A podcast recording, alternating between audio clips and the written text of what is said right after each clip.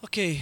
Uh, todo começo de ano, aqui na Igreja Aliança Cristã e Missionária, nós temos em nosso coração a ideia de ministrar uma série de mensagens, porque nós acreditamos profundamente de que palavras que saem deste lugar são palavras de Deus para a sua vida. Eu não sei se você sai da sua casa com essa expectativa, Deus vai falar comigo. Mas eu subo neste púlpito, neste altar, sabendo que Deus vai falar através de mim e apesar de mim. Então, todo ano começa aqui na Igreja Aliança Vista Verde e nós clamamos a Deus por uma palavra que nos sirva de direcionamento, que nos sirva de encorajamento, que nos sirva de dire direção para os passos que vamos dar no novo ano que se inicia. Isso porque muitas pessoas começam seus, o, o, o, novo ano de suas vidas de maneira desmotivadas com reflexo do ano que passou, ou talvez iludidas com um cenário que nem aconteceu ainda. Então, aqui na Igreja Aliança, a gente quer ah, pregar sobre vida, sobre poder de Deus, sobre vontade, plano e propósito de Deus para a sua vida. É assim que a gente começa o ano aqui na Igreja Aliança, pelo menos nos últimos anos que eu, que eu sou pastor, completo meu oitavo ano de pastorado, dia 18 de janeiro aqui. Ah, e este ano, 2022, a série que vai nos acompanhar então nessa proposta é esta série aqui, Virando a Página. Existe algo novo te esperando no próximo capítulo da sua vida. E a nossa intenção nesse mês de janeiro é te fazer olhar para a sua vida como um livro de história, ok? E você sabe que toda história tem começo, meio e fim. Isso não é novidade. O problema é quando a gente faz essa analogia da nossa vida como um livro de história, muitos de nós às vezes ficam presos em algum capítulo e não avançamos para a conclusão da nossa história, achando talvez que um capítulo especial da nossa vida foi o melhor capítulo. E desconsideramos que toda história tem começo, meio e fim. Você não está no começo da sua vida, não está nem no fim, você está no meio. E Deus tem planos e capítulos para escrever na sua vida, mas para que isso aconteça, você precisa virar a página. A gente tomou como ponto de partida, na semana passada que a gente começou a série, essa pergunta: por que, que nós chamamos o novo ano de ano novo? E, e a razão parece ser óbvia, porque 31 de dezembro encerra um ano, 1 de janeiro inicia outro, certo? Depende, depende. Se a sua perspectiva de, de um ano novo é a mudança de mês, é trocar a folhinha do calendário, então sim. Mas sabe o que foi muito desafiador para nós? É quando a gente considera quais são os sinônimos, os sinônimos de novo. Você sabe quais são os sinônimos de novo? Novo também é inédito, diferente, original, singular, atualizado e inovador. E aí eu te pergunto: você pode dizer que você está olhando para esse 2022 como um ano inédito, diferente, original, singular, atualizado e inovador? E eu te faço essa pergunta porque se você não está olhando para 2022 desta forma, não é um ano novo, é um ano velho. É um ano como todos os outros da sua vida você viveu. Para que o ano seja novo, nós não podemos ser mais os mesmos. Você entende isso? Não há espaço para, ah, eu sou desse jeito, a teologia Gabriela, nasci assim, vou morrer assim. Não há espaço para isso. Quem quer um ano novo, não pode viver assim, só assim desse jeito. Vocês têm que me aturar. Ou como diria nosso antigo técnico, vocês vão ter que me engolir.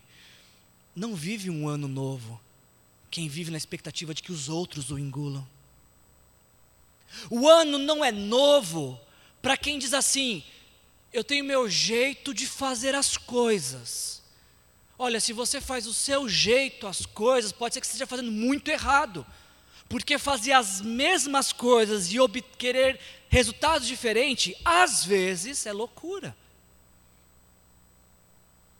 Para o ano ser novo, não cabe mais essa ideia de, ah, eu vou conduzir a vida do meu jeito. Não. o ano, o seu ano de 2022 só será novo, inédito, inovador, diferente, singular, se nesta noite você decidir entregar o governo da sua vida a Jesus Cristo. Se nesta noite você sair daqui convicto, Jesus Cristo é o dono da minha vida, se prepare para viver algo inédito, diferente, original, singular, atualizado, inovador com Deus. É óbvio que quando a gente está falando isso, nós não estamos descartando, desconsiderando o que foi, já vivemos. Fazendo uma analogia da vida com um livro, para que se construa uma história, é necessário vários capítulos. Então, o que vivemos até aqui deu, deu resultado, ah, de certa forma contribuiu para aquilo que nós somos hoje. Todas as nossas escolhas nos trouxeram até aqui. Toda decisão que tomamos até hoje definiu quem somos e onde estamos e como estamos vivendo. Então, eu não posso desconsiderar isso, porque isso faz parte de quem eu sou. Agora, uma coisa que eu preciso que você preste atenção: se todas as nossas escolhas nos trouxeram até aqui, o que as suas escolhas de hoje vão dizer sobre como será o seu dia de amanhã, o seu ano, de, seu ano que vem, o seu ano que está correndo. Você entende isso? Se suas e as minhas decisões nos trouxeram até aqui, é óbvio que as decisões que eu estou tomando hoje vão contar como vai ser minha vida daqui a alguns anos. Por isso, por isso, uma vez que decisões mudam vida, direcionam nossa vida, a decisão mais importante da sua vida é entregar sua vida para Jesus Cristo, é receber Jesus Cristo como o Senhor e Salvador, deixar que o governo de Cristo conduza o seu viver. E é desta forma, então, que a sua vida vai sendo vivida no poder e na graça de Deus, de glória em glória, de inovação em inovação, de maravilha em maravilha, quando Jesus Cristo é o meu e é o seu Senhor. Essa provocação que a gente quer fazer nessa série. A gente não quer que você fique voltando episódios, capítulos da sua vida ou resistindo à virada de página. Vira a página. Chegou a hora de você ser uma pessoa diferente. Chegou a, uma nova oportunidade de você fazer o que você nunca fez. De você deixar Deus te conduzir e te levar a lugares que você nunca imaginou ir. Para de resistir à virada de página que Deus quer te proporcionar. E ao invés de resistir, considere as seguintes questões para que você possa virar mais essa página na sua vida. Qual ciclo você precisa começar na sua vida? Para que a gente possa virar uma página, um novo ciclo precisa começar. Você sabe que um capítulo só termina quando você vira a página. Se você não vira a página, você ainda está no mesmo capítulo. Então, qual ciclo da sua vida você precisa começar para virar uma página? Da mesma forma, qual ciclo você precisa encerrar na sua vida? Não viraremos páginas se não encerrarmos alguns ciclos. E talvez a pergunta mais importante seja essa: para qual mudança você precisa se abrir?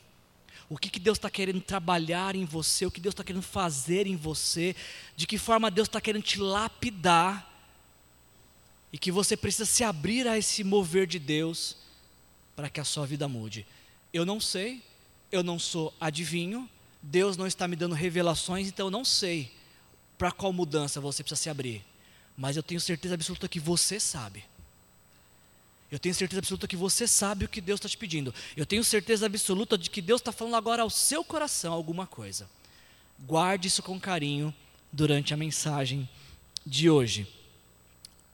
Como a gente falou semana passada, ah, o que nos cabe é obedecer à voz de Deus.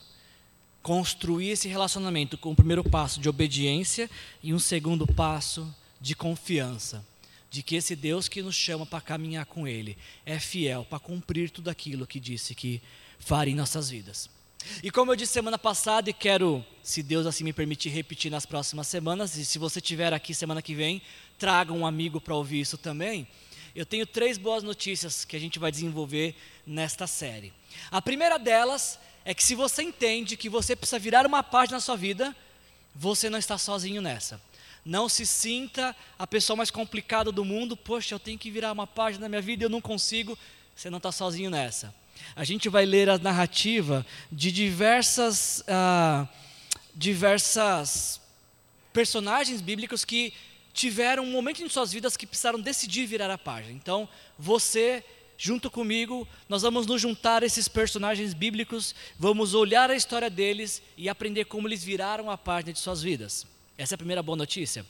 A segunda boa notícia é que Deus ajuda tanto quem cedo madruga, mas quem acorda tarde também acho que Deus ajuda, não tem problema não.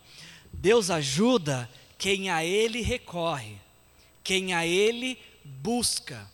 Isaías capítulo 64, versículo 6. Nunca se ouviu falar de um Deus que trabalha por aqueles que nele esperam. Já parou para pensar de que quando você vai dormir bonitinho ali na sua cama e você, antes de dormir, faz uma oração de entrega, de rendição, fala: Deus, eu estou com tanta coisa para resolver amanhã, tanta coisa pra, que precisa desenrolar, mas eu não faço ideia do que fazer. Tó, eu vou dormir. Fica com você isso aí enquanto você está dormindo, porque você confiou as suas necessidades a Deus. Enquanto você dorme, Deus está trabalhando. E aí, quando você acorda no dia seguinte, o que acontece? Deus já preparou tudo o que você precisa para viver. Então, essa é a segunda boa notícia. Se você precisa virar uma página, Deus quer te ajudar. Deus vai te ajudar, se assim você quiser.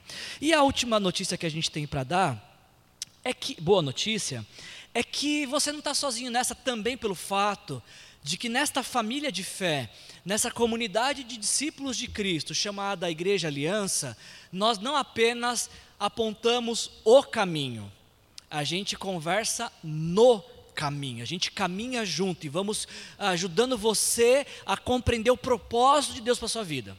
A gente quer fazer isso junto, não falar, ó, pega essa direção para sua vida e vai com fé. Não, não é isso que a gente quer fazer. A gente quer falar assim: você está percebendo essa direção que Deus está dando para a tua vida? Vamos junto nessa. Você vai encontrar nessa família de fé pessoas dispostas a caminhar na direção do propósito de Deus para a sua vida. Não nos seus próprios propósitos, mas nos propósitos que Deus tiver para você. Aliás, essa palavra propósito é uma palavra que a gente vai falar muito neste ano, porque é essa palavra que nós recebemos de Deus, viver incendiados pelos propósitos de Deus para as nossas vidas vidas. Dito isso, tendo feito essa breve introdução, a gente vai falar então da nossa segunda mensagem dessa série, o capítulo 2 dessa série. Virando a página, experimente confiar. E a gente vai meditar essa, essa mensagem, vai estar baseada no texto de Lucas, capítulo 5, versículo de 1 a 11. Se você quiser abrir sua Bíblia, deixar aberta pegar seu caderninho, seu celular para fazer anotação. Você vai precisar disso hoje. E se você não trouxe Bíblia, não tem problema, a gente vai projetar aqui. Mas fique com essa frase: experimente confiar. E você vai ver o que vai acontecer de transformador na sua vida.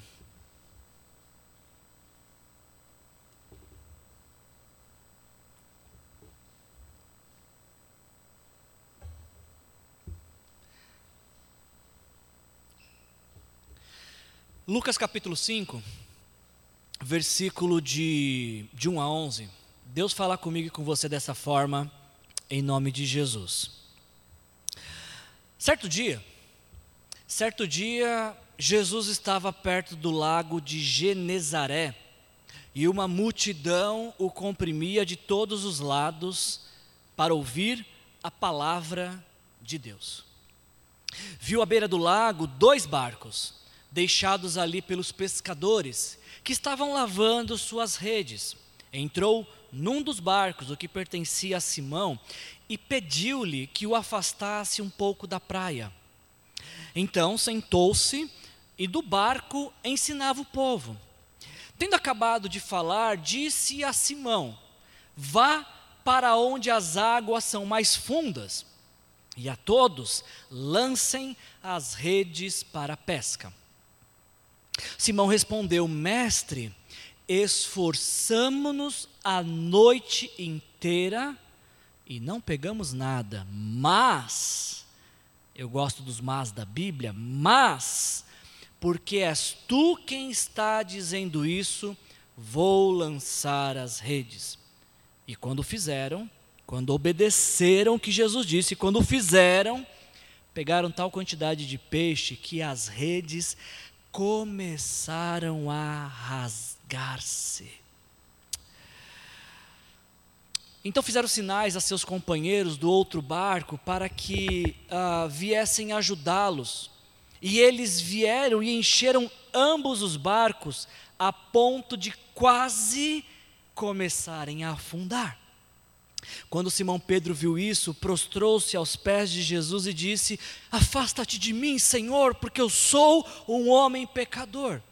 Porque ele e todos os seus companheiros estavam perplexos com a pesca que haviam feito, como também Tiago e João, os filhos de Zebedeu, sócios de Simão. Então Jesus disse a Simão: Não tenha medo de agora em diante você será pescador de homens. Eles então arrastaram seus barcos para a praia, deixaram tudo e o seguiram. Até aqui. Esse texto que a gente está lendo, de Lucas capítulo 5, ah, ele está dentro do primeiro dos três anos de ministério de Jesus. O próprio Lucas, ele nos informa que Jesus teve três anos de ministério, ele começou aos 30 anos ah, e desenvolveu três anos de ministério antes de ir até a cruz pelos meus e pelos seus pecados.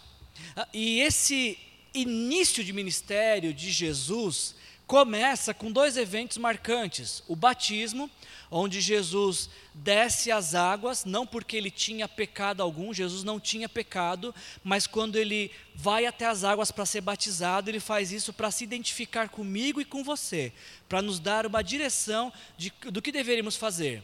E quando Jesus sai das águas, dos céus, ele ouve a frase: Tu és meu filho amado, em quem eu me alegro, em quem eu me agrado, em quem eu me comprazo.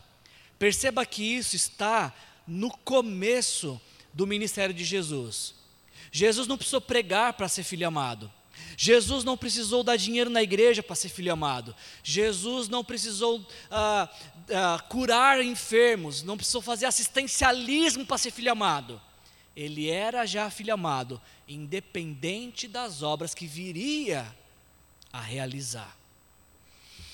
E mais, na sequência do batismo, ele sai das águas do batismo e é levado para o deserto pelo Espírito Santo. E Lucas diz, Lucas capítulo 4, versículo 1, diz as seguintes palavras: Jesus, cheio do Espírito Santo, foi ao deserto para ser tentado pelo diabo. Lucas, ele talvez seja o escritor bíblico que mais fala sobre a pessoa e obra do Espírito Santo. É muito comum nos textos de Lucas, seja o Evangelho de Lucas ou o livro de Atos, você encontrar essa expressão, cheio do Espírito Santo. E Lucas está dizendo para nós que Jesus, ele vence as tentações, porque antes estava cheio do Espírito Santo, e durante a tentação, cada vez que o tentador lhe trazia uma tentação, transforme os, as pedras em pães, ah, pule de um lugar alto para que você seja famoso, me adore, cada uma dessas tentações, Jesus, cheio do Espírito Santo, venceu com a palavra. Ele dizia: está escrito, está escrito, está escrito. Não é tema da nossa pregação hoje, tá? Não é. Mas se Jesus precisou ser cheio do Espírito Santo e cheio da palavra para vencer a tentação, o que, que faz que eu e você pensemos que podemos vencer as tentações vazios da presença do Espírito Santo e sem ler palavra? Por que, que você realmente acha que você vai vencer algumas tentações na sua vida sem a plenitude do Espírito? Tendo apenas João 3,16 decorado. Isso fica para uma outra pregação, tá? Não era a mensagem de hoje. Talvez era o que você precisava ouvir, mas não era o que eu queria compartilhar da mensagem de hoje. Então, assim começa o ministério de Jesus, sendo batizado uh, e sendo ali confirmado ou afirmado para os demais que ele era o filho amado. E Jesus vencendo as tentações, cheio do Espírito Santo e da palavra de Deus. Tendo feito isso, ele inicia o ministério. E aí então Lucas vai nos dizer, em Lucas capítulo 4, três eventos muito interessantes. Uh, Lucas capítulo 4, versículos de 14 a 30, nos diz que Jesus, cheio do Espírito Santo, mais uma vez Lucas diz isso, cheio do Espírito Santo, foi pregar em Nazaré. E o que aconteceu lá? Ele foi rejeitado. O que nos ensina que não, uh, não espere aplausos só porque você ficou cheio do Espírito Santo. Jesus está pregando no poder do Espírito Santo, mas ninguém quis ouvir. Acontece isso na cidade, na cidade de Nazaré, que é uma, a cidade onde Jesus cresceu e se desenvolveu. Depois que Jesus é expulso de Nazaré, ele vai para Cafarnaum. E lá em Cafarnaum acontece o inverso. O povo dessa cidade, Cafarnaum, acolhe Jesus. E diz o texto que Jesus começou a crescer em fama por conta, não dos milagres, ele começa a crescer em fama, em popularidade, por conta da pregação da palavra.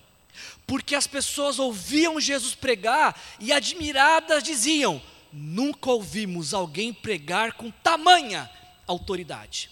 O que deixa a multidão maravilhada é a autoridade que Jesus demonstra na pregação.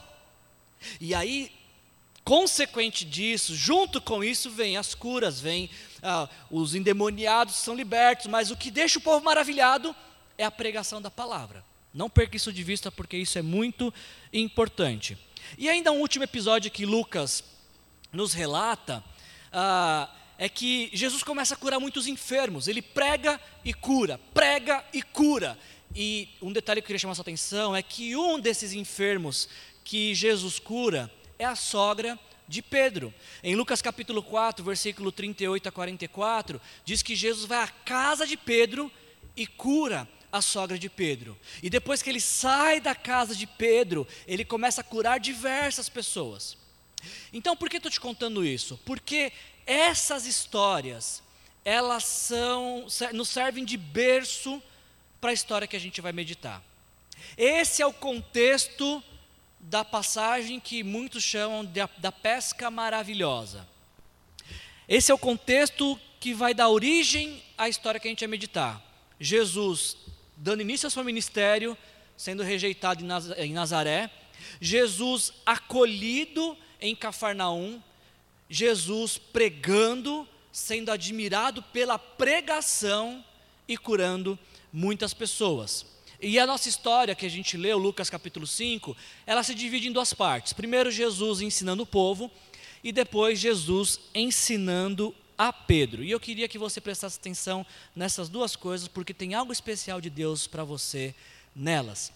Falando primeira, da primeira parte da história, nos diz que certo dia, depois que Jesus sai da casa de Pedro, certo dia, pode ter sido um, dois, cinco, certo dia, não, creio que não muito distante, Certo dia, Jesus ele vai perto do lago de Genezaré. E é interessante observarmos o que esse texto nos diz, que Jesus está indo para o lago e uma grande multidão está chegando junto. Não sei se você já foi alguma vez numa vila de pescador, mas imagina essa cena: um lago, alguns barcos de pesca e uma multidão chegando. Talvez os pescadores pensando: opa, hoje a gente vai vender muito. Será que esse povo veio comprar? Não, não veio comprar eles vieram ouvir. Preste atenção nisso. Uma grande multidão comprimia Jesus de todos os lados para quê? Para quê? Para ouvir a palavra. A multidão, neste caso aqui, ela não está indo atrás de Jesus pelos milagres. Ela está indo, está comprimindo Jesus, apertando Jesus. Jesus, por favor, nos diga, nos compartilhe a palavra de Deus. É pela palavra que essa multidão está sedenta, é a palavra que essa multidão vai buscar. E aquela vila está agitada naquela manhã, com esse início de ministério, conhecido como um grande mestre, como um mestre que tem autoridade pregando. Só que acontece que o espaço fica pequeno para a audiência. Jesus, ele está diante de uma grande multidão, ele precisa de mais espaço para ele pregar. Então o que, que acontece? Ele diz o texto que ele vê quantos barcos? Quantos barcos? Dois barcos. Jesus, ele está observando que ele precisa de mais espaço e ele vê dois barcos. Agora, em quantos barcos ele entra? Tem certeza? Jesus viu dois barcos e ele entrou em. Foi um mesmo, pode colar, está lá, destacado. Foi um. Não dá para entrar em dois barcos e ficar uma perna em cada um, gente. Foi em um barco que ele entrou. Em qual barco que ele entrou? No barco de quem? O barco do Pedro, o barco do Simão. Agora, a pergunta que eu tenho para fazer é: por quê? Se Jesus viu dois barcos, por que ele escolheu de Pedro? Tinha dois. Se Pedro fosse egoísta, Pedro podia dizer: Oh, mas vai escolher logo o meu barco? Tem o outro, por que não pegou o outro? Em contrapartida, se o dono do outro barco fosse melindroso, o que ele ia dizer? Oh, por que não escolheu o meu barco? Foi escolher do Pedro? Por que não o meu? Se tinha dois barcos, por que Jesus escolheu logo do Pedro? O texto não nos diz. Mas eu tenho algumas considerações sobre o assunto. Por que, que Jesus não pegou outro barco? Ele foi pegar justamente o barco do Pedro. Ah, duas considerações para a gente pensar nisso. Primeiro, o que representava o barco para Pedro?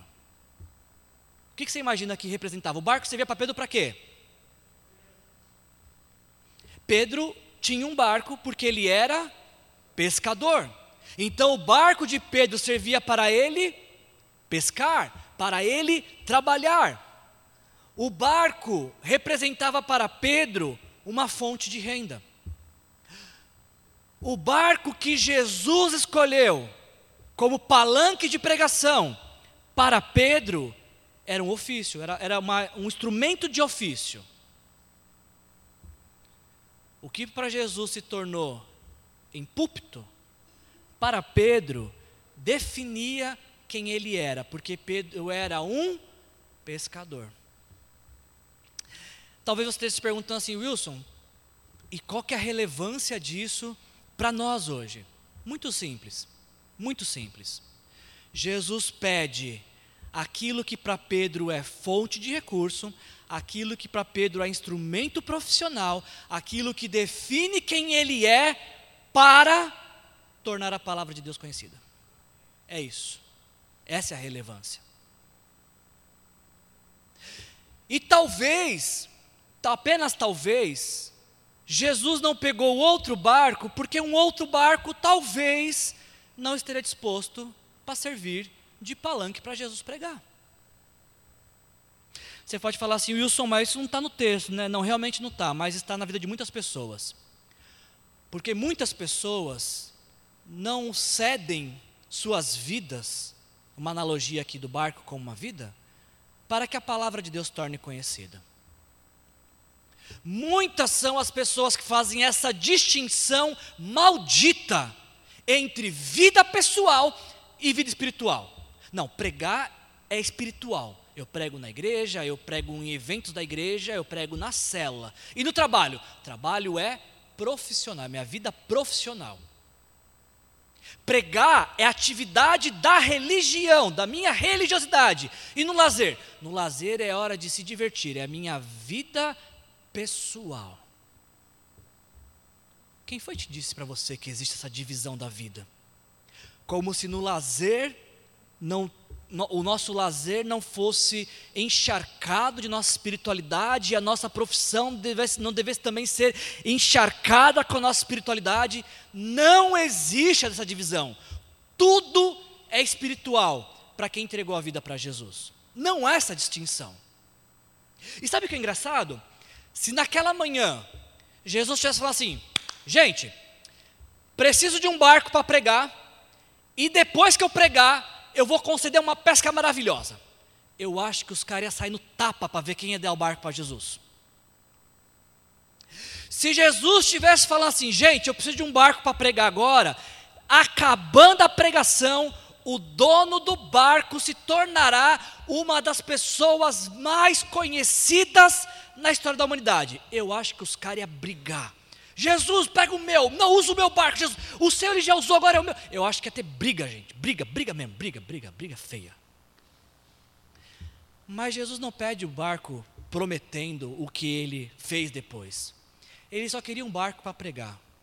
Ele só queria um barco para tornar a palavra de Deus conhecida. Apenas para isso. Ele só queria um barco para que essa multidão que foi atrás dele para ouvir a palavra pudesse ouvir a palavra. A pergunta que eu te faço é: o seu barco está à disposição para Jesus? Fazendo essa analogia do barco com a vida, o seu barco está à disposição de Jesus? Porque Jesus está de olho no seu barco. Será que há espaço na sua vida para que através dela a palavra de Deus se torne conhecida? Você pode dizer essa noite: Jesus, pode usar meu barco, o que representa os teus recursos, o que representa suas habilidades, o que representa a sua identidade, quem você é. Eu sei que todos, muitos gostam de milagres, né? Mas quantos gostam de serem usados por Jesus para tornar a palavra de Deus conhecida? A gente vai falar muito sobre propósito esse ano, gente. E sabe, eu tenho aprendido eu tenho respirado isso, eu estou me alimentando disso. Nós jamais compreenderemos os propósitos de Deus para nossas vidas enquanto a gente tiver com o nosso barco ah, fechado para Jesus. Nós jamais entenderemos por que estamos nesse mundo se o nosso barco, que é a nossa vida, não estiver à disposição de Jesus. Enquanto eu digo o barco é meu, Jesus não vai entrar. E em barco que Jesus não está, a tendência é afundar. Algumas pessoas talvez dizem assim: Jesus, pode entrar no meu barco, mas sem mexer na minha finança. Não mexe no cofrinho ali, não. Porque algumas pessoas acham que o que elas têm é delas. Jesus pode até entrar no barco, mas sem falar de dízimo e oferta e promessa de fé e usar parte do meu recurso para a obra de Deus. Não, isso não. Outras pessoas dizem assim: não, Jesus, o senhor pode entrar no meu barco, mas não, não se intromete nos meus planos. Eu já tenho um plano de carreira traçado.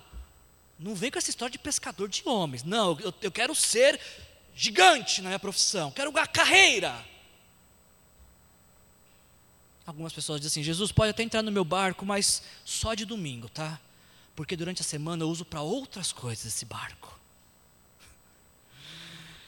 Lembre-se de do que a gente a gente viu aqui. Para Pedro, o barco era fonte de recursos, era suas habilidades profissionais, era a sua identidade. Jesus pega essas coisas e transforma em palanque, em púlpito, em lugar para proclamação, para que a palavra de Deus torne conhecida. Então, não sei se você lembra como a gente conversou essa história. Eu acho que é por isso que Jesus escolhe o barco de Pedro. Porque Pedro deixou à disposição de Jesus tudo o que ele tinha para que a palavra se tornasse conhecida naquele momento. E uma outra coisa que eu acho, por que Pedro, por que Jesus escolheu o barco de Pedro e não outro barco, é porque Jesus já estava trabalhando ao redor da vida de Pedro. O evangelista João, ele nos diz em João capítulo 1, versículos 36 a 42, que certo dia João Batista estava batizando e aí Jesus passou. E João Batista disse: Eis o Cordeiro de Deus que tira o pecado do mundo. O André, que era irmão do Pedro, ouviu isso. E o André foi correndo atrás de Jesus. André, junto com o João, que escreveu o Evangelho de João, foram os dois primeiros discípulos de Jesus. Isso nos diz João capítulo 1. Aliás, foi André que apresentou Jesus para Pedro. Diz João capítulo 1 que certo dia André chega por mão dele, Pedro, Pedro, ah, encontramos o Messias. E André pega o Pedro, Pedro, Jesus, Jesus, Pedro. O que vai acontecer a partir de agora entre vocês não é mais problema meu, eu só coloquei vocês em contato, que é isso que é evangelismo é colocar pessoas em contato com Jesus. Apresentar Jesus para as pessoas e as pessoas para Jesus.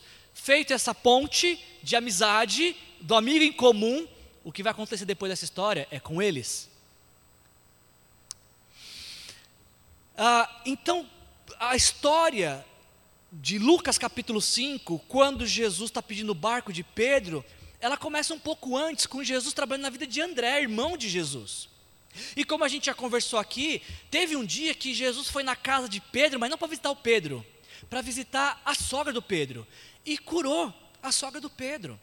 Jesus estava trabalhando ao redor de Pedro, e eu acredito que Jesus escolhe o barco de Pedro, porque aquele era o dia que Jesus queria trabalhar na vida de Pedro, não mais na vida do irmão, não mais na vida da sogra, embora a sogra precise de muito trabalho, na vida dele, de Pedro. Sabe o que isso significa? Isso significa que chega uma hora que não dá mais para a gente ficar contando histórias do que Jesus fez na vida dos meus irmãos. Chega um momento em nossas vidas que não dá mais para dizer o quão abençoada minha sogra é, por aquilo que Jesus fez na vida dela. Chega uma hora que não dá para ser mais contador de histórias do que Jesus fez na vida dos outros, porque chega uma hora que Jesus precisa começar a fazer na minha vida, na minha história, em mim. É isso. É por isso que Jesus escolhe o barco de Pedro, assim eu creio, porque depois de trabalhar em André, seu irmão, depois de trabalhar na sogra dele, chegou aquele glorioso dia que Jesus ia trabalhar na vida de Pedro. Eu não sei se você já passou por isso já. Já aconteceu com você isso? Já teve o dia que Jesus começou a trabalhar na sua vida? Já teve um dia em que você não, não tem mais coleção de histórias do que Jesus fez na vida de A ou B, mas você tem a história que Jesus fez na sua vida? Talvez esse é o motivo porque você está ouvindo essa mensagem, porque Jesus quer escrever histórias na sua vida. Ele quer dar histórias para você contar sobre você, o que ele fez em você. E a gente pode contar também o que Jesus fez dos outros, mas a principal experiência de vida que você pode ter não é dos outros, é a sua. É o que Jesus fez em você. E acontece isso então. Jesus pede o barco de Pedro. Eu gostei desse texto aqui, gente, porque Jesus, ele é o criador do universo. Ele fez todas as coisas que existem. Tudo que tem vida tem vida porque Jesus criou. E Jesus pede. Jesus podia mandar, ele que inventou o barco e a capacidade para se construir um barco, e ele que inventou o lago, o rio, os peixes, os seres humanos, mas ele gentilmente pede: Pedro, você pode me emprestar o barco? E se não for pedir demais, você podia empurrar um pouquinho para o barco e um pouco mais para dentro da água para que eu possa pregar? É interessante pensar no Deus Criador de todas as coisas pedindo coisas para a criação. E eu gosto mais desse texto porque diz que Jesus sentou no barco e ensinava o povo. Ah, então pode pregar sentado? Bacana isso, né? Está advogando em causa própria. Ah, e Jesus está pregando. Mas por quê? Porque alguém lhe emprestou o barco e porque alguém empurrou. Deus falou muito ao meu coração nesse texto, lendo esse texto, e eu fico pensando, fiquei pensando em quantas pessoas empurram o meu barco para que eu possa ser pregador e pastor dessa igreja. Eu estava preparando a mensagem e eu parei nesse ponto para agradecer a Deus pelas pessoas que empurram o meu barco. Quantas ofertas foram realizadas para que eu tivesse sustento e pudesse ser pastor de tempo integral? Quantas palavras de encorajamento e incentivo eu ouço. Quantos comentários de, ó, estamos juntos, e não é só da boca para fora, eu vejo, olho para o meu lado e me vejo cercado por tantas pessoas que empurram o meu barco. Eu sou um homem privilegiado, eu sou um pastor privilegiado, porque eu não navego sozinho nas águas do ministério pastoral. Eu tenho pessoas que empurram o meu barco e eu sou grato a Deus pela vida de cada uma dessas pessoas. Obrigado a cada um de vocês que com seus dízimos sustentam essa igreja e consequentemente a minha vida. Obrigado a cada um de vocês que durante a semana se ocupam, separam um tempo do seu dia para se preocupar comigo e mandar uma mensagem. Obrigado por vocês que oram por mim. É graças a vocês que eu consigo também poder pregar e ser pastor. E essa história então continua porque Jesus, ele pede o barco para uma finalidade. A finalidade de falar com a multidão que foi lá para ouvi-lo. E aí Jesus acaba de pregar, o que ele faz? Ele volta para a margem do mar, do lago, entrega o barco para Pedro. E algumas pessoas pensou, bom, acabou a história aí, né? O que ele veio fazer, ele já fez. Pregou para a multidão, a multidão queria ouvir, acabou a história. Acabou a história com a multidão. Porque quando termina a história com a multidão, tem uma história que é mais particular, mais restrita, que é a história de Jesus com Pedro. Ah, Jesus se vira para Pedro.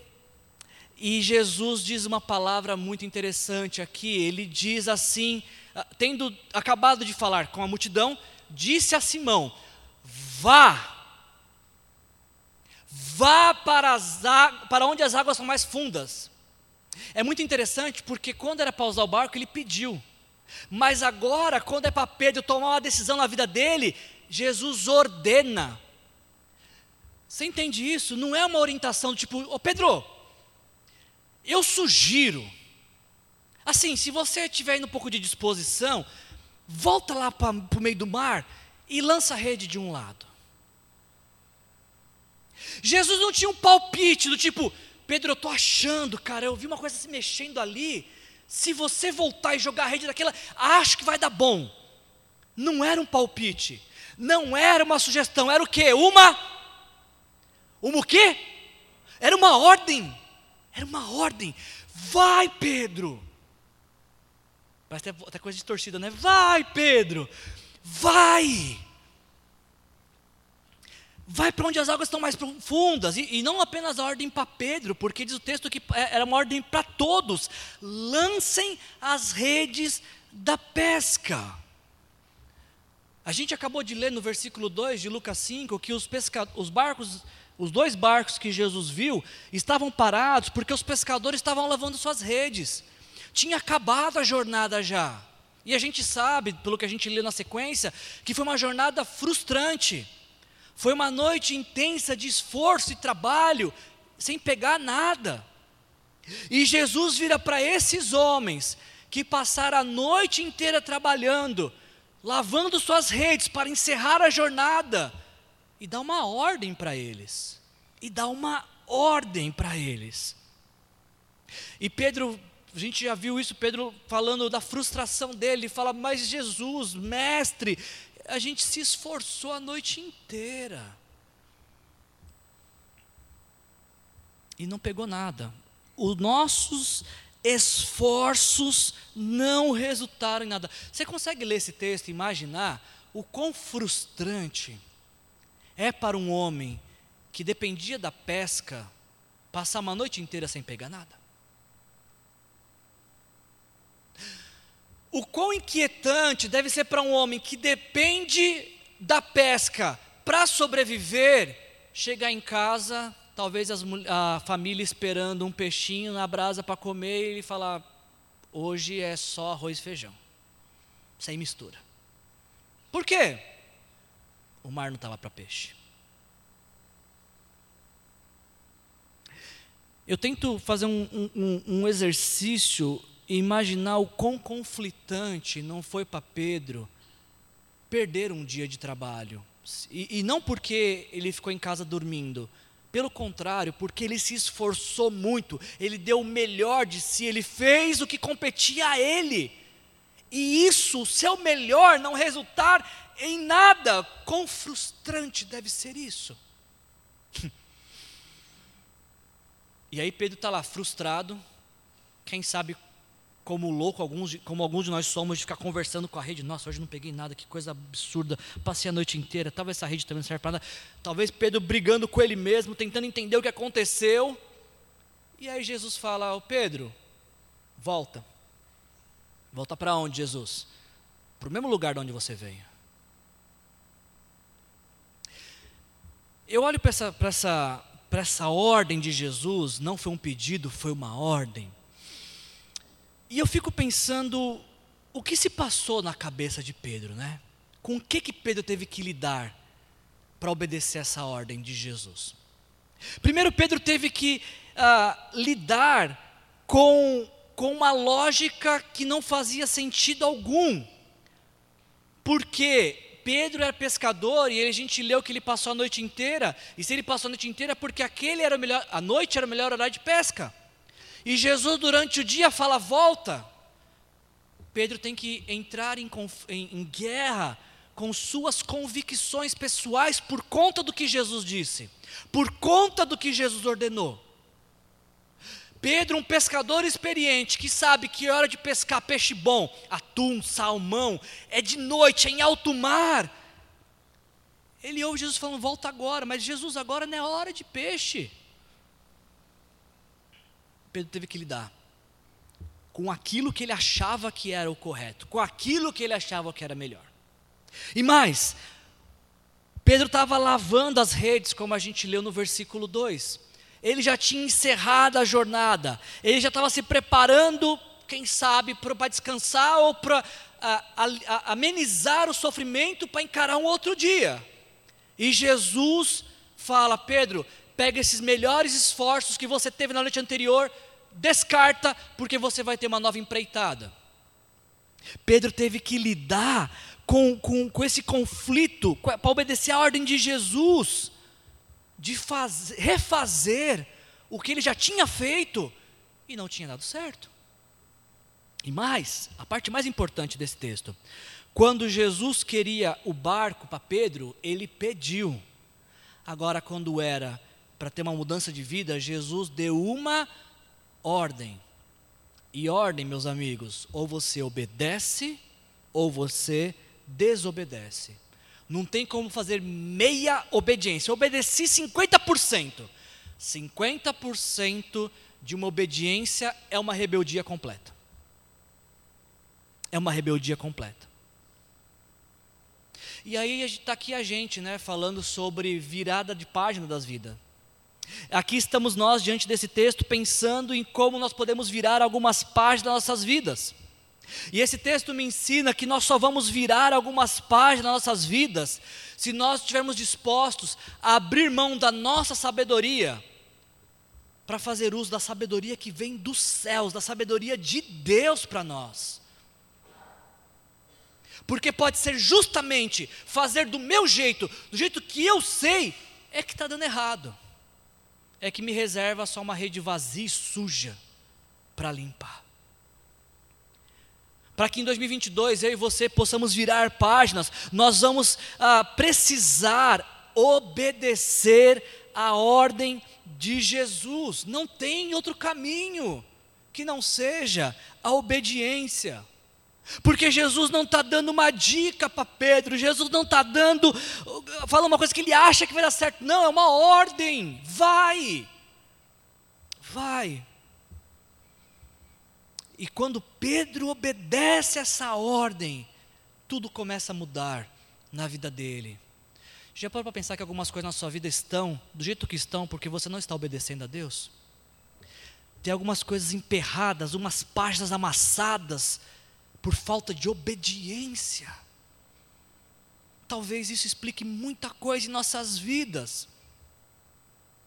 Jesus está dando uma ordem para Pedro, e Pedro, obedecendo esta ordem, sua vida iria mudar. Jesus está dando uma ordem para Pedro, e obedecendo a ordem de Jesus, a frustração ia dissipar. Jesus está dando uma ordem, e quando Pedro obedecesse, ele teria maior experiência de sua vida até aquele momento. Deus está reservando a mesma coisa para mim e para você. ouvir a voz de Deus e obedecer nos levarão a termos as maiores experiências que Ele tem reservado para nós. Pedro diz isso, mestre, tentamos a noite inteira e não pegamos nada, mas porque és tu quem está mandando, ah, lançaremos as redes. Pedro descarta tudo, toda a habilidade profissional que ele tinha quando Jesus fala. Pedro desconsidera a experiência frustrante que teve pela ordem de Jesus. Pedro desconsidera até mesmo que aquele não era o melhor horário, porque para Jesus é. Então, se Jesus falou, eu volto ao mar, não com a minha experiência, não com a minha empolgação, não com um cenário favorável, eu volto porque Jesus mandou. E se Jesus mandou, talvez não precisava nem de rede, os peixes pularam dentro do barco. Porque Jesus mandou.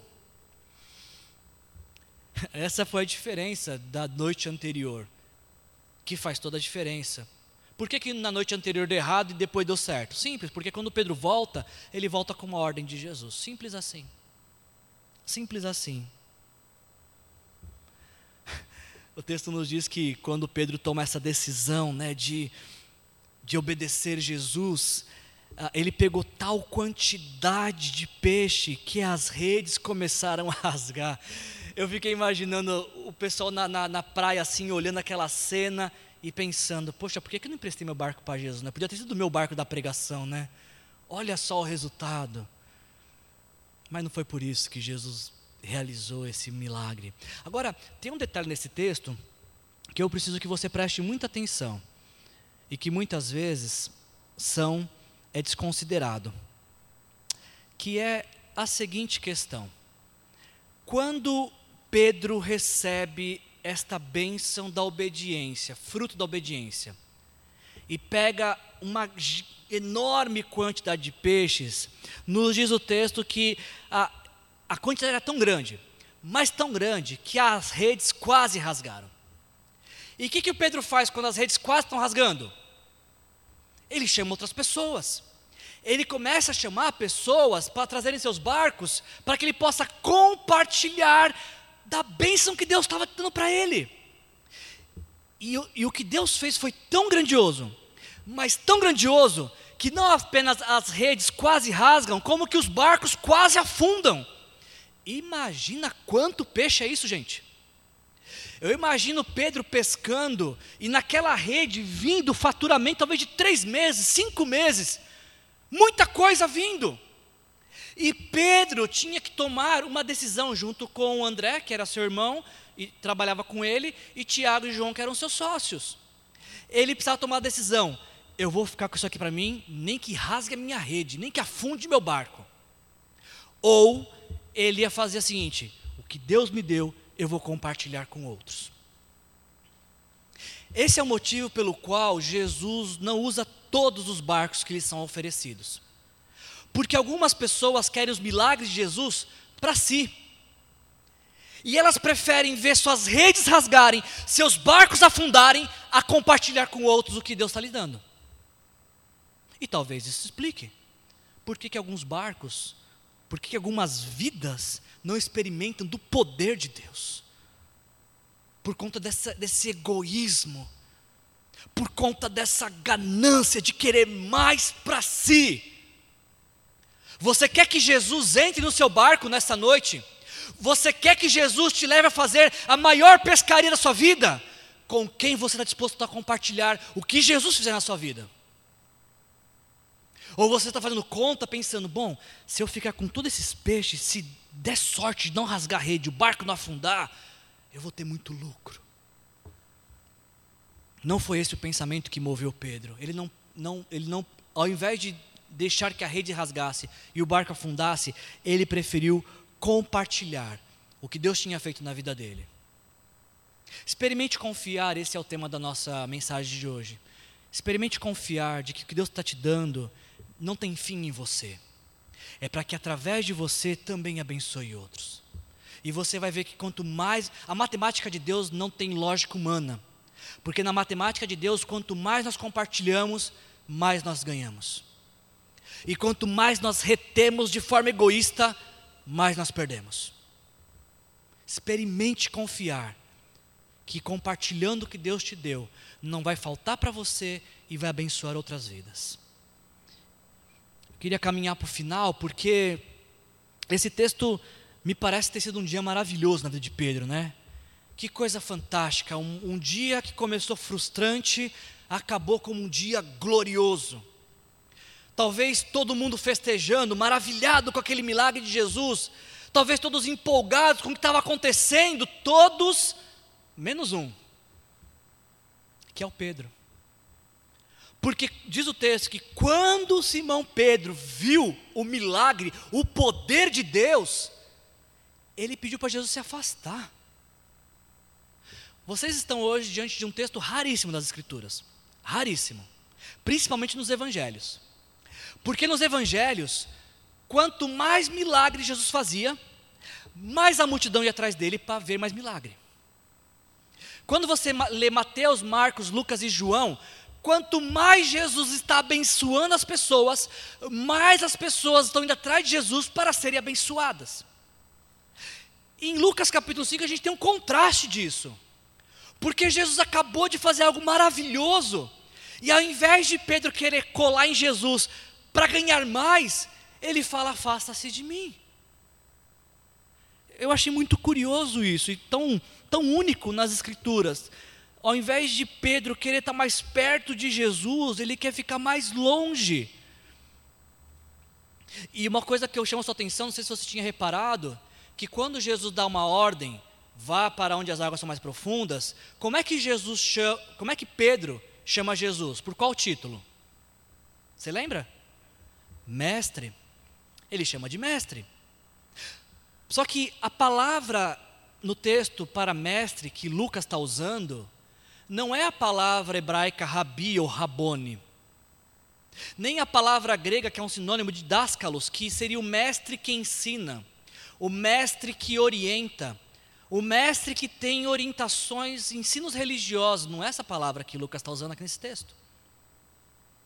A palavra que Lucas está usando aqui nesse texto, e só Lucas usa essa palavra, ele usa seis vezes essa palavra no Evangelho de Lucas para se referir a Jesus como mestre, é a palavra epitastes, que se parece mais com um comandante, como um diretor, como uh, um chefe.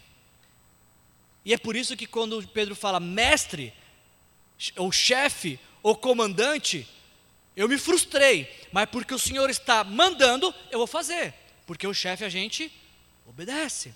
Agora, o que é curioso é que quando, depois que Jesus realiza o milagre, não é mais de mestre, comandante, chefe, que Pedro chama Jesus. Como é que Pedro chama Jesus agora? Ele chama de Senhor. Que mudança, não, você não acha interessante essa mudança? Por que, que Jesus antes era mestre agora é Senhor? O que, que acontece neste milagre que Jesus deixa de ser mestre para ser Senhor, ou melhor dizendo, além de mestre também é Senhor? Eu acho que Pedro, ele teve uma compreensão que poucos de nós temos. Quando Jesus realiza aquele milagre, Pedro sabe que não está diante de um fazedor de milagres. Pedro sabe que não está diante de um homem comum. Aquele milagre, de alguma maneira, abriram os olhos de Pedro para que ele entendesse que ele estava diante de um Deus santo, de um Senhor. E se ele é Senhor, Pedro é o que? Escravo. Pedro olha para Jesus diante daquela manifestação de poder e ele fala: Afasta-se de mim, Senhor, porque eu sou pecador. A Bíblia nos conta alguns casos de algumas pessoas que tiveram uma compreensão tão profunda de quem Deus é, através de suas manifestações, que elas temeram por suas próprias vidas. Eu me lembro de uma especial que me marca muito. A Bíblia diz que tem um profeta chamado Isaías, e no capítulo 6 nos diz que uh, Isaías viu o Senhor. E quando ele viu o Senhor, sabe qual foi a primeira reação dele? Ai de mim, estou perdido, pobre de mim. Por quê? Porque eu vi o Deus Santo. Eu, pecador, vi, entrei em contato com Deus Santo. Eu acho que é salve as proporções, é essa experiência que Pedro está tendo aqui.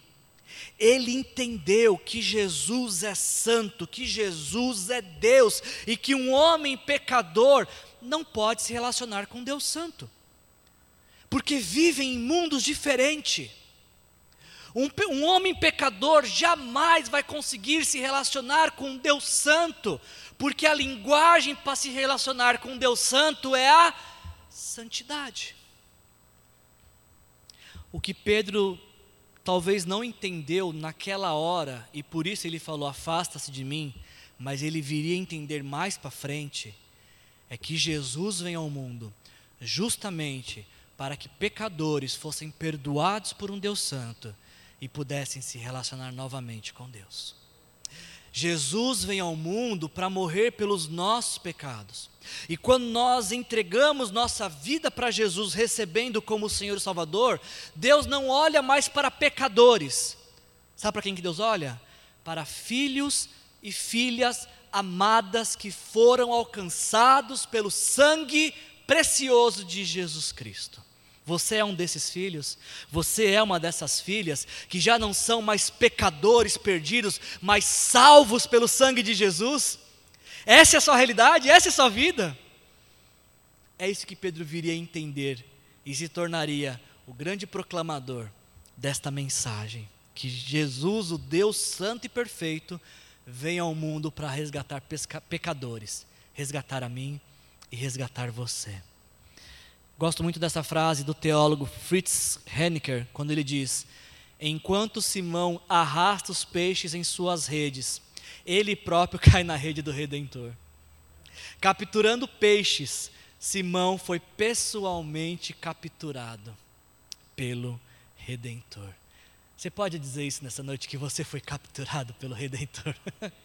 Deus seja louvado por isso. Eu queria, queria encerrar a mensagem de hoje porque alguém, alguém pode pegar esse texto e usá-lo para dizer do tipo: empreste seu barco para Jesus e a sua vida financeira vai mudar. Alguém pode pegar esse texto e dizer assim: olha, se seu barco estiver na mão de Jesus, Deus vai multiplicar o que você tem, vai te fazer ter o melhor faturamento que você pode ter. Esse texto não fala, não fala ou melhor dizendo, não é para se falar sobre finanças. Esse texto não é para falar do que você dá para Deus e Deus te dá em dobro. Não, não é para isso não. Na verdade, nenhum texto é, mas alguns são distorcidos, talvez como esse. Esse texto não é para te falar como ter a maior pescaria da tua vida. Não é, embora contenha isso. Wilson, mas do que, que esse texto fala então? Esse texto que a gente leu, ele fala sobre discipulado de Jesus Cristo. É sobre discipulado que esse texto fala. Porque quando Jesus multiplica os peixes de Pedro para Pedro, não é para Pedro se tornar o, o, a, a franquia número um de peixes de Cafarnaum.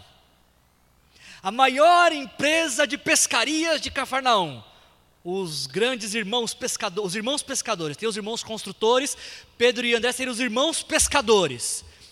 A maior empresa de pesca, não foi para isso que Jesus multiplicou. Ah, não, Wilson, não foi. Para que, que foi então? Para isso aqui. Para transformar um pecador em pescador. Quando Simão viu Wilson, quando Simão viu Wilson não. Quando Simão Pedro viu isso, Prostrou-se aos pés de Jesus e disse: Afasta-te de mim, Senhor, porque eu sou pecador. Então Jesus lhe disse: Não tenha medo, você não precisa ter medo, Pedro. Eu vim justamente para salvar pecadores. De agora em diante você será pescadores de homens. Você entende que essa história aconteceu para que Jesus redefinisse a identidade de Pedro? Você entende que a gente está diante de uma história onde Jesus dá um propósito de vida para Pedro? Até antes desse dia, Pedro se via como pescador. Durante esse dia, ao encontro com Jesus, Pedro se via como pecador. Mas depois que Jesus fala com Pedro, Pedro passa a se tornar um discípulo. Esse texto é sobre discipulado de Jesus.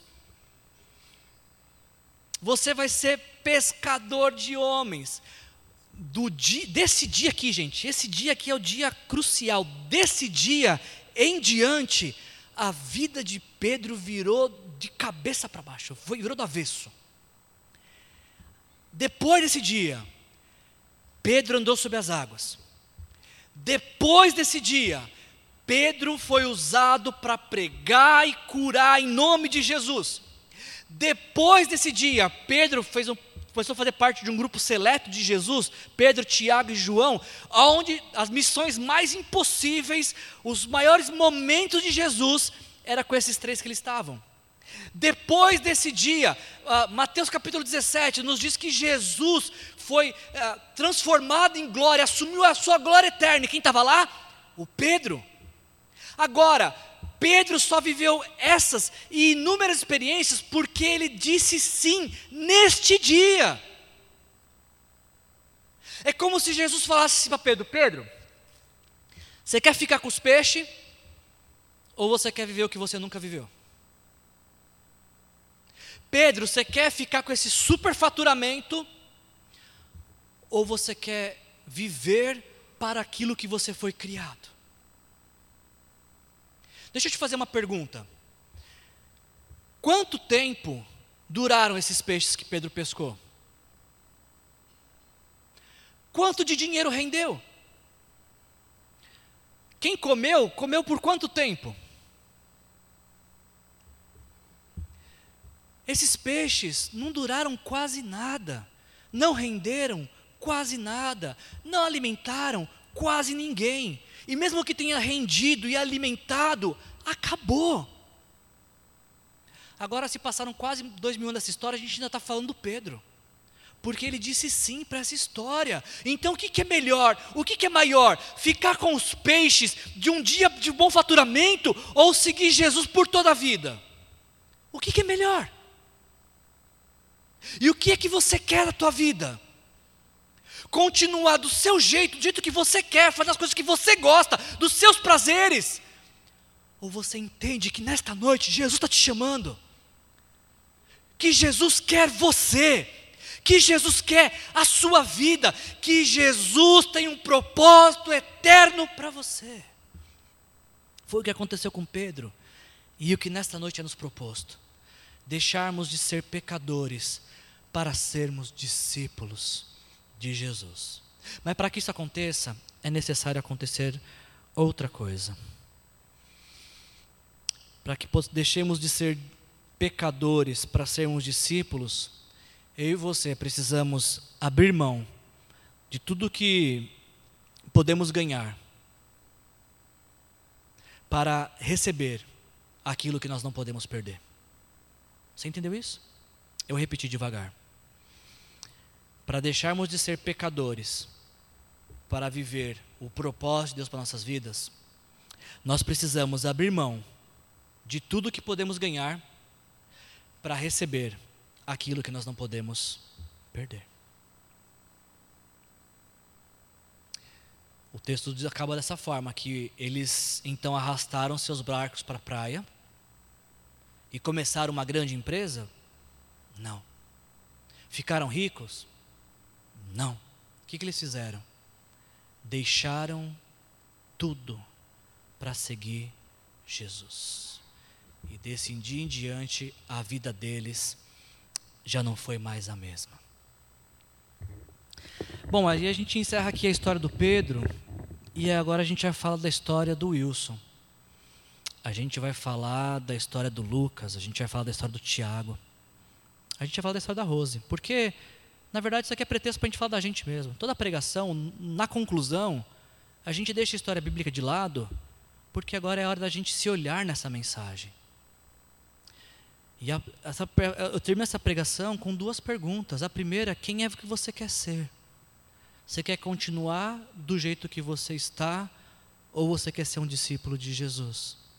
E segundo, o que é que hoje Jesus está te pedindo para você abrir mão para poder ganhá-lo, ganhar a Ele, tê-lo como seu Senhor, como seu Salvador, como aquele que vai conduzir a sua vida? Eu tenho uma ideia.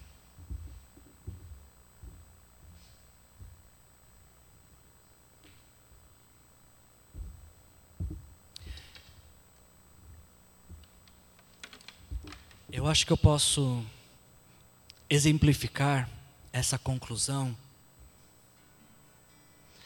com uma canção. E se você conhece a canção, canta comigo. Se você não conhece, só ouça. Mas mais importante do que cantar ou ouvir é você tomar a decisão de se render a Jesus Cristo nessa noite e de colocar sua vida na vida dele, sua vida nas mãos dele. Te dou meu coração e tudo que há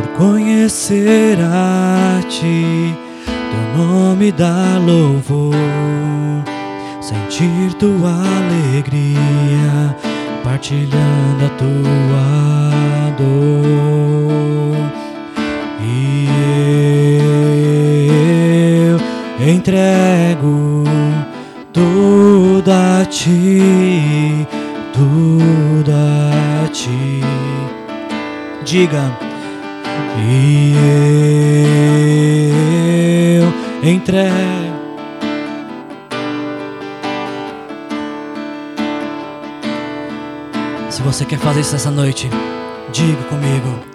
E eu entrego tudo a ti, tudo a ti. Mais uma vez cante e eu entrego tudo a ti,